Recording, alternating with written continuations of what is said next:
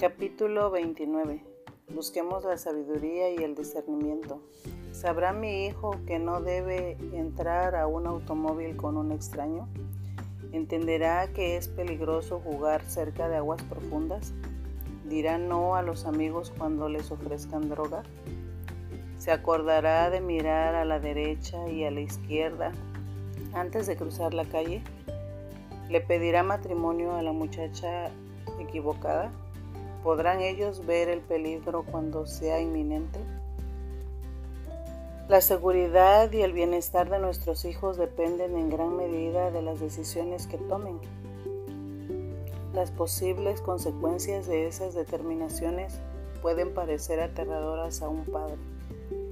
Jamás podremos estar seguros de lo que del, de que tomarán las decisiones correctas a menos que tengan los dones de sabiduría, revelación y discernimiento. Además de un oído sintonizado a la voz de Dios, la única forma de asegurar cualquier de estas cosas es buscar a Dios por ellos.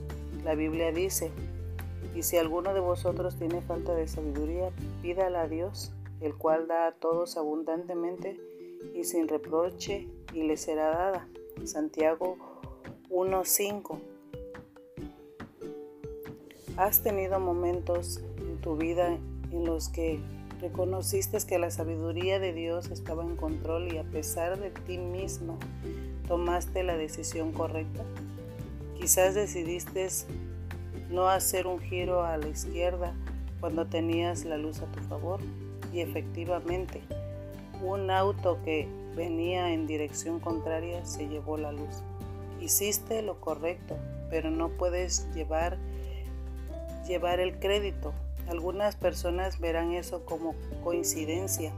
Yo creo que es la sabiduría y el discernimiento de Dios y nos salva la vida en más ocasiones, incluso sin ser conscientes de ello. Anhelamos que esa misma sabiduría y discernimiento fluya en la vida de nuestros hijos, porque a medida que crecen van tomando más y más decisiones importantes sin nosotros. Ciertas determinaciones de mi hijo debían tomar después de graduarse de la secundaria. Implicaron que me quedara al margen de la situación, contuviera la respiración y orara. Señor, dale sabiduría, que tenga una dirección clara de parte tuya. Dios contestó esas plegarias. Y ahora vemos cuál correctas fueron las decisiones de Christopher, por razones que solo Dios pudo conocer. El viejo proverbio dice, el hijo sabio alegra al padre, pero el hijo necio es tristeza de su madre. Proverbios 10.1. Cierta por completo, no hay nadie más orgulloso que papi cuando su hijo hace una decisión sabia, pero cuando un hijo se comporta sin sabiduría, nadie sufre más que una madre. Proverbios también dice que si clamamos por discernimiento y lo buscamos como un tesoro escondido, encontraremos todo el conocimiento de Dios. Proverbios 2, 3, 5. Yo creo que ese es todo el conocimiento, la sabiduría y el discernimiento que necesitamos. Clamemos a Dios y, evitemos el dolor, ¿sí? Oración. Señor, oro para que le des los dones de sabiduría y discernimiento y revelación a mi hijo. Ayúdale a confiar en ti con todo su corazón, no dependiendo de su propio entendimiento, sino reconociéndote en todos sus caminos para que Él pueda oír tu dirección clara en cuanto a qué rumbo seguir. Proverbios 3:5. Ayúdale a discernir entre el bien y el mal y ser sensible a la voz del Espíritu Santo que dice, este es el camino, andad por él. Isaías 30, 21. Yo sé que una gran parte de su felicidad en la vida depende de adquirir sabiduría y discernimiento, lo cual, según tu palabra, trae larga vida, prosperidad, reconocimiento, protección, disfrute, contentamiento y bienestar. Anhelo todo eso para Él, pero quiero que esas cosas lleguen como bendición de tu parte. Tu palabra dice, el principio de la sabiduría es el temor del Señor. El conocimiento del santo es inteligencia. Proverbios 9:10. Que un temor y conocimiento sano de ti sea el fundamento de el cual la sabiduría y el discernimiento sean establecidos en él, que se vuelva hacia ti al tomar cada decisión, para que no lo haga desacertadamente. Ayúdale a ver que todos los tesoros de la sabiduría y del conocimiento están escondidos en ti y que tú los das sin restricciones cuando los pedimos al buscar sabiduría de ti.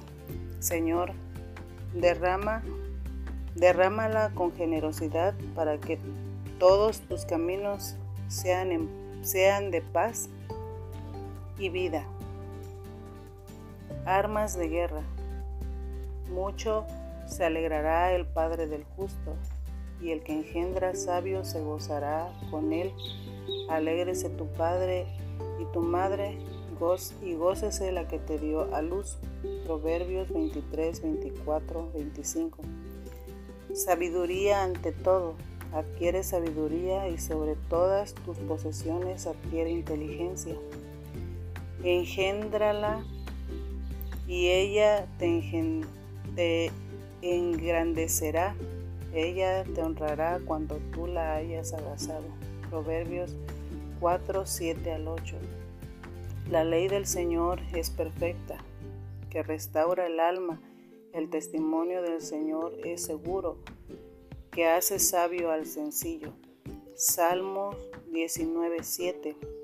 Cuando la sabiduría entrare a tu corazón y la ciencia fuere grata a tu alma, la discreción te guardará, te preservará la inteligencia para librarte del mal camino de los hombres que hablan perversiones. Proverbios 2.10 al 12.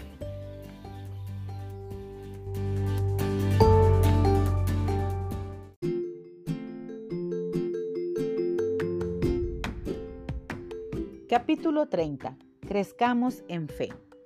¿Cuántas veces he oído a padres de adolescentes o jóvenes adultos decir, mi hijo no está motivado a hacer nada? Mi hija anda por la casa como si estuviera deprimida todo el tiempo. Mi hijo está saliendo reprobado del colegio y parece no importarle. Mi hija se ve desubicada como si su vida no tuviera propósito. En cada caso, estos chicos están batallando con una falta de visión para sus vidas porque no tienen fe en Dios ni en su palabra. Los niños sin fe tienen una vida más difícil no tienen una motivación positiva, sentido de propósito y ninguna esperanza para ser diferentes.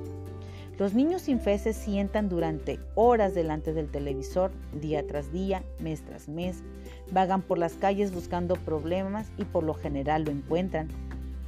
Se relacionan con otros niños sin fe y ese es el mayor problema de los infantes que están en, en dificultad hoy día. No saben que Jesús murió por ellos, Romanos 5.8, y que son los hijos amados de Dios, Juan 1.12, que tienen un propósito, un llamado especial, 1 Corintios 7.22, un futuro brillante, 1 Corintios 2.9, y por eso de seguro son ganadores, Romanos 8.37. No saben que al que cree todo le es posible, Marcos 9.23, y por lo tanto, no creen que haya posibilidad para sus futuros. Todo lo que ven son sus propias limitaciones, las fallas y las luchas de los adultos a su alrededor y por lo tanto se rinden. Pero es aún más que eso, porque sentir nuestras limitaciones no significa necesariamente que no tenemos fe. Sentir que Dios tiene limitaciones es lo que indica una carencia de fe. Si los niños no confían en el único que es seguro, invariable y todopoderoso, ¿cómo pueden creer en sí mismos y en su futuro, el cual reconocen como inseguro, inestable y sin poder? Después de criar a un niño desde su nacimiento hasta convertirse en adulto, he comprendido que una de las cosas más importantes que nuestros hijos retendrán consigo cuando se vayan de nuestra esfera de influencia es su fe. Si podemos estar seguros de que tienen una fe grande en Dios y en su palabra y el amor del Señor en sus corazones, entonces sabremos que están listos para la eternidad. Nuestras oraciones pueden jugar un papel mayor ayudándoles a lograrlo.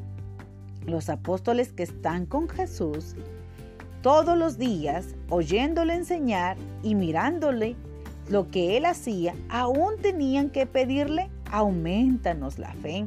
Lucas 17:5. Sin duda nosotros podemos decir lo mismo para nuestros hijos. Señor, aumentales la fe. A los israelitas testigos de los milagros que nosotros quizás jamás veremos, no se les permitió entrar a la tierra prometida por causa de la incredulidad. Hebreos 3:19. Nosotros no queremos que una falta de fe impida a nuestros hijos entrar a todo lo que Dios ha prometido para ellos podemos enseñarles la palabra de Dios, la cual genera fe en ellos y, y tenemos la posibilidad de orar para que ésta crezca. Los niños que tienen fe tienen características distintivas, diferentes a las que no la poseen. Disfrutan más confianza, motivación, alegría, son más positivos en cuanto al futuro y dan más de sí mismos. De hecho, una de las manifestaciones principales de una persona fuerte en la fe es la habilidad de dar. No solo en términos de dinero o posesiones, sino también tiempo, amor, exhortación y ayuda. Una persona de fe está llena de amor de Dios y busca oportunidades para poder compartirlo con otros. La Biblia dice, y ahora permanecen la fe, la esperanza y el amor, estos tres, pero el mayor de ellos es el amor. Primera de Corintios 12:13. En el cielo la fe no será necesaria porque veremos todo. La esperanza tampoco se, lo será porque ¿qué más podríamos esperar? Solo el amor permanecerá para siempre, porque Dios es amor y Él es eterno. Por eso no importa cuán grande sea lo que hagamos o cuánto damos, si la motivación no es amor, de nada sirve. Y si repartiese todos mis bienes para dar de comer a los pobres, y si entregase mi cuerpo para ser quemado y no tengo amor, de nada me sirve. 1 Corintios 13:3. Todo lo que hagamos en amor permanecerá para siempre y las recompensas son eternas. El amor es la virtud mayor aún más que la fe, pero es esta, es el punto de partida. Por ello tenemos que orar que a medida que la fe se incremente en nuestros hijos, ellos se conviertan en instrumentos de Dios para servir. Una de las razones por las cuales las personas no dan es por creer que de hacerlo no habrá suficiente para ellos. Otra razón es que no tienen el amor de Dios en su corazón. Clama para que el principio de dar por amor, como para el Señor en fe, con sabiduría y la dirección del Espíritu Santo sea infundido en los corazones y mentes de nuestros hijos, porque al vivir de acuerdo a ello, se les garantiza el ser ricamente bendecidos y realizados. Cuando oramos con sinceridad por nuestros hijos enfocados en cualquier área de preocupación, a menudo nos enfrentaremos con nuestra propia necesidad de oración, liberación y restauración. ¿Cómo podemos orar para que nuestros hijos sean perdonadores si nosotros mismos tenemos la falta de perdón escondida en nuestro corazón? ¿Cómo podemos orar con poder para que ellos se arrepientan si nosotros tenemos pecado no confesado?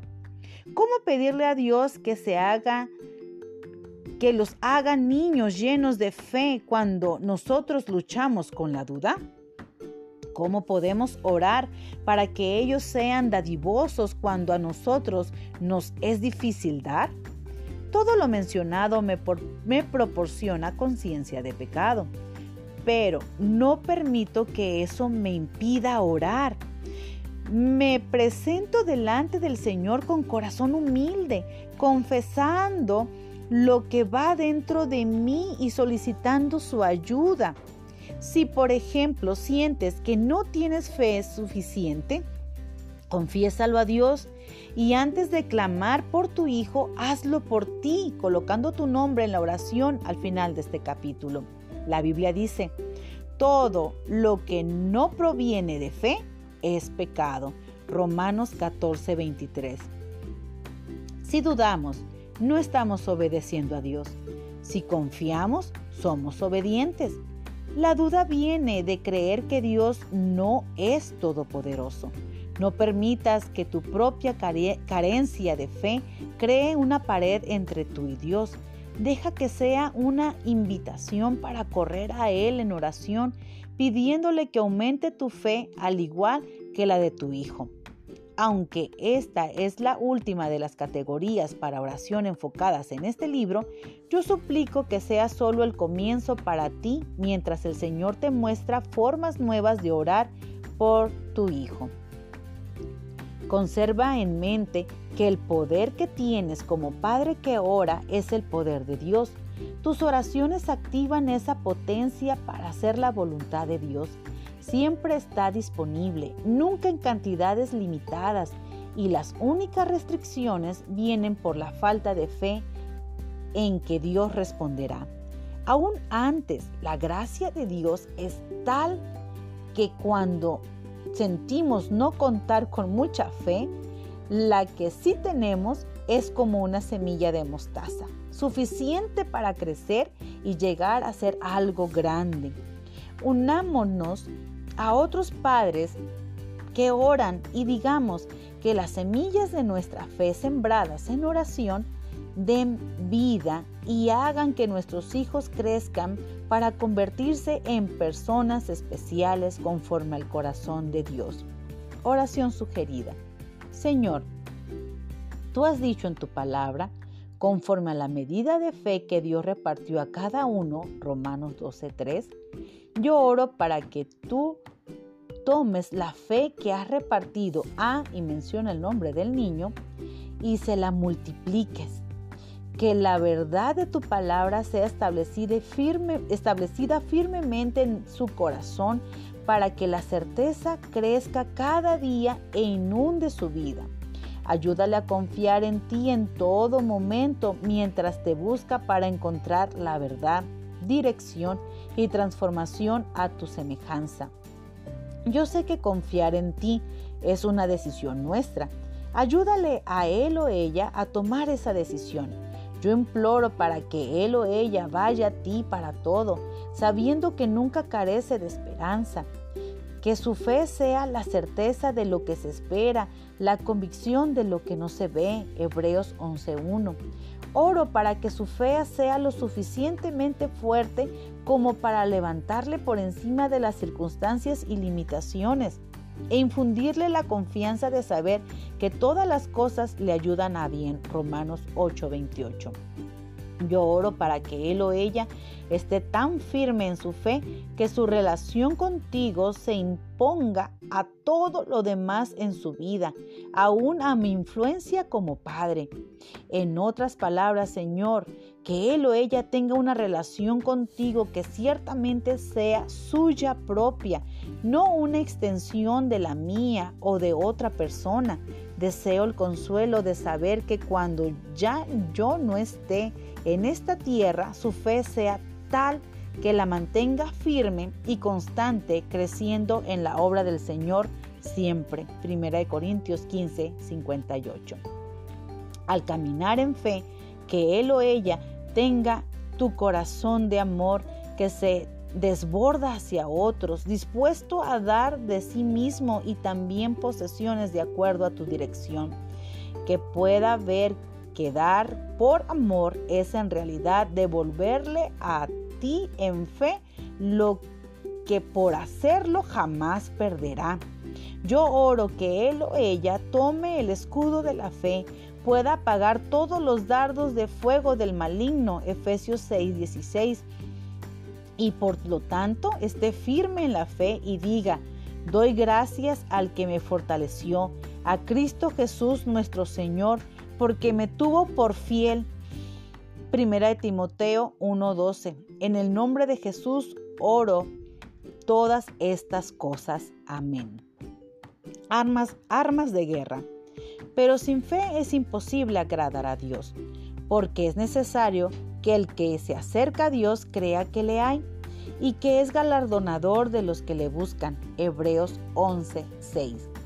Por lo tanto, os digo que todo lo que pidiereis orando, creed que lo recibiréis y os vendrá. Marcos 11:24. Si tuvieres fe como un grano de mostaza y, y diereis a este monte, pásate de aquí para allá, y se pasara, y nada os será imposible. Mateo 17, 20. Pero pida con fe, no dudando nada, porque el que duda es semejante a la onda del mar que es arrastrada por el viento y echada de una parte a otra. No piense, pues, quien tal haga que recibirá cosa alguna del Señor. El hombre de doble ánimo es inconstante en todos sus caminos. Santiago 1, 6, 8. No nos cansemos pues de hacer el bien, porque a su tiempo segaremos y no desmayamos. Así que, según tengamos oportunidad, hagamos bien a todos y mayormente a los de la familia de la fe. Gálatas 6, 9, 10.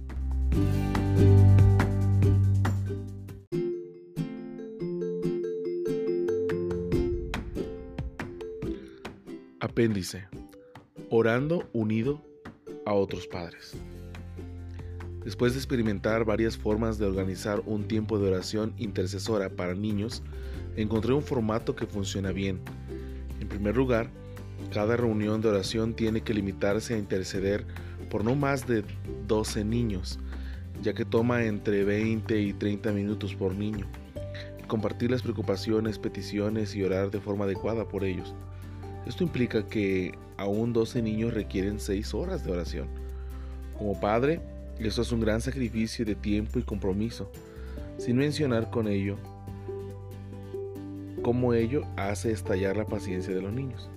Por eso solo lo hacemos una o dos veces al año, por lo general un sábado o un día feriado. Lo organizamos de modo que comenzamos a orar a las 2 pm. Hacemos una pausa de 5 a, de 5 a 5 5.30 de la tarde para comer la cena y luego proseguimos hasta las 8.30 de la noche. Algunas veces traemos comida para compartir, otras ordenados, ordenamos comida a domicilio. Contratamos a adolescentes para, para que mantengan entretenido a los niños pequeños y los cuiden en un cuarto separado mientras los adultos oran en privado. Hemos descubierto que no funciona bien orar por todos los niños de una familia a la vez, pues al terminar, a menudo esa familia siente que ya cumplieron su objetivo y a esa hora y esa es la hora ya de marcharse a casa. Tampoco es bueno que vengan algunos buscando oración personal y luego se retiren. Es aún peor dejar ahí al niño para que oren por él o por ella y después venir a recogerlo. La única vez que estuvimos felices de hacer eso fue en el caso de una madre soltera que trabajaba y no tenía otra opción. En su mayor parte, ese tiempo de oración tiene que ser compromiso de todos los padres con todos los niños durante todo el tiempo que sea necesario. Hazles saber con anticipación lo que se espera de ellos al respecto para que puedan decidir si establecen el compromiso. Al comenzar, sorteamos los nombres de cada familia para ver en qué orden proseguiremos. Oramos en ese orden individualmente por el primogénito de cada familia. Cuando hayamos terminado con ellos, oramos por el segundo que nació y luego el tercero y así. Siempre comenzamos el tiempo de oración sin que el niño esté presente para que los padres puedan presentar sus peticiones, preocupaciones y podamos orar por cualquier situación delicada que no desea que no se desea que el niño oiga. Entonces invitamos a que el niño entre al cuarto para compartir sus propias peticiones específicas. Al orar por estas últimas, también lo hacemos por la salud, la seguridad del niño, su protección, la dirección, el desarrollo de dones, talentos y posiblemente mencionamos con discreción las preocupaciones antes expuestas por el padre. Por ejemplo, un padre expresó inquietud por la mala influencia de ciertos amigos en la vida del niño. Cuando oramos sin el niño, intercedemos por los amigos específicos con lujo de detalle. Cuando clamamos con el niño, oramos para que él tuviera el discernimiento para buscar amigos piadosos y que rechazara amistades impías. La clave aquí es la discreción, para que el niño jamás se siente traicionado ni juzgado, solo amado. Las familias con las cuales hemos orado a través de los años aún comentan el impacto poderoso del tiempo que pasamos juntos y las muchas respuestas a oración que vinieron como resultado. A los niños también les gusta aquellas sesiones de oración porque se sentían amados y especiales.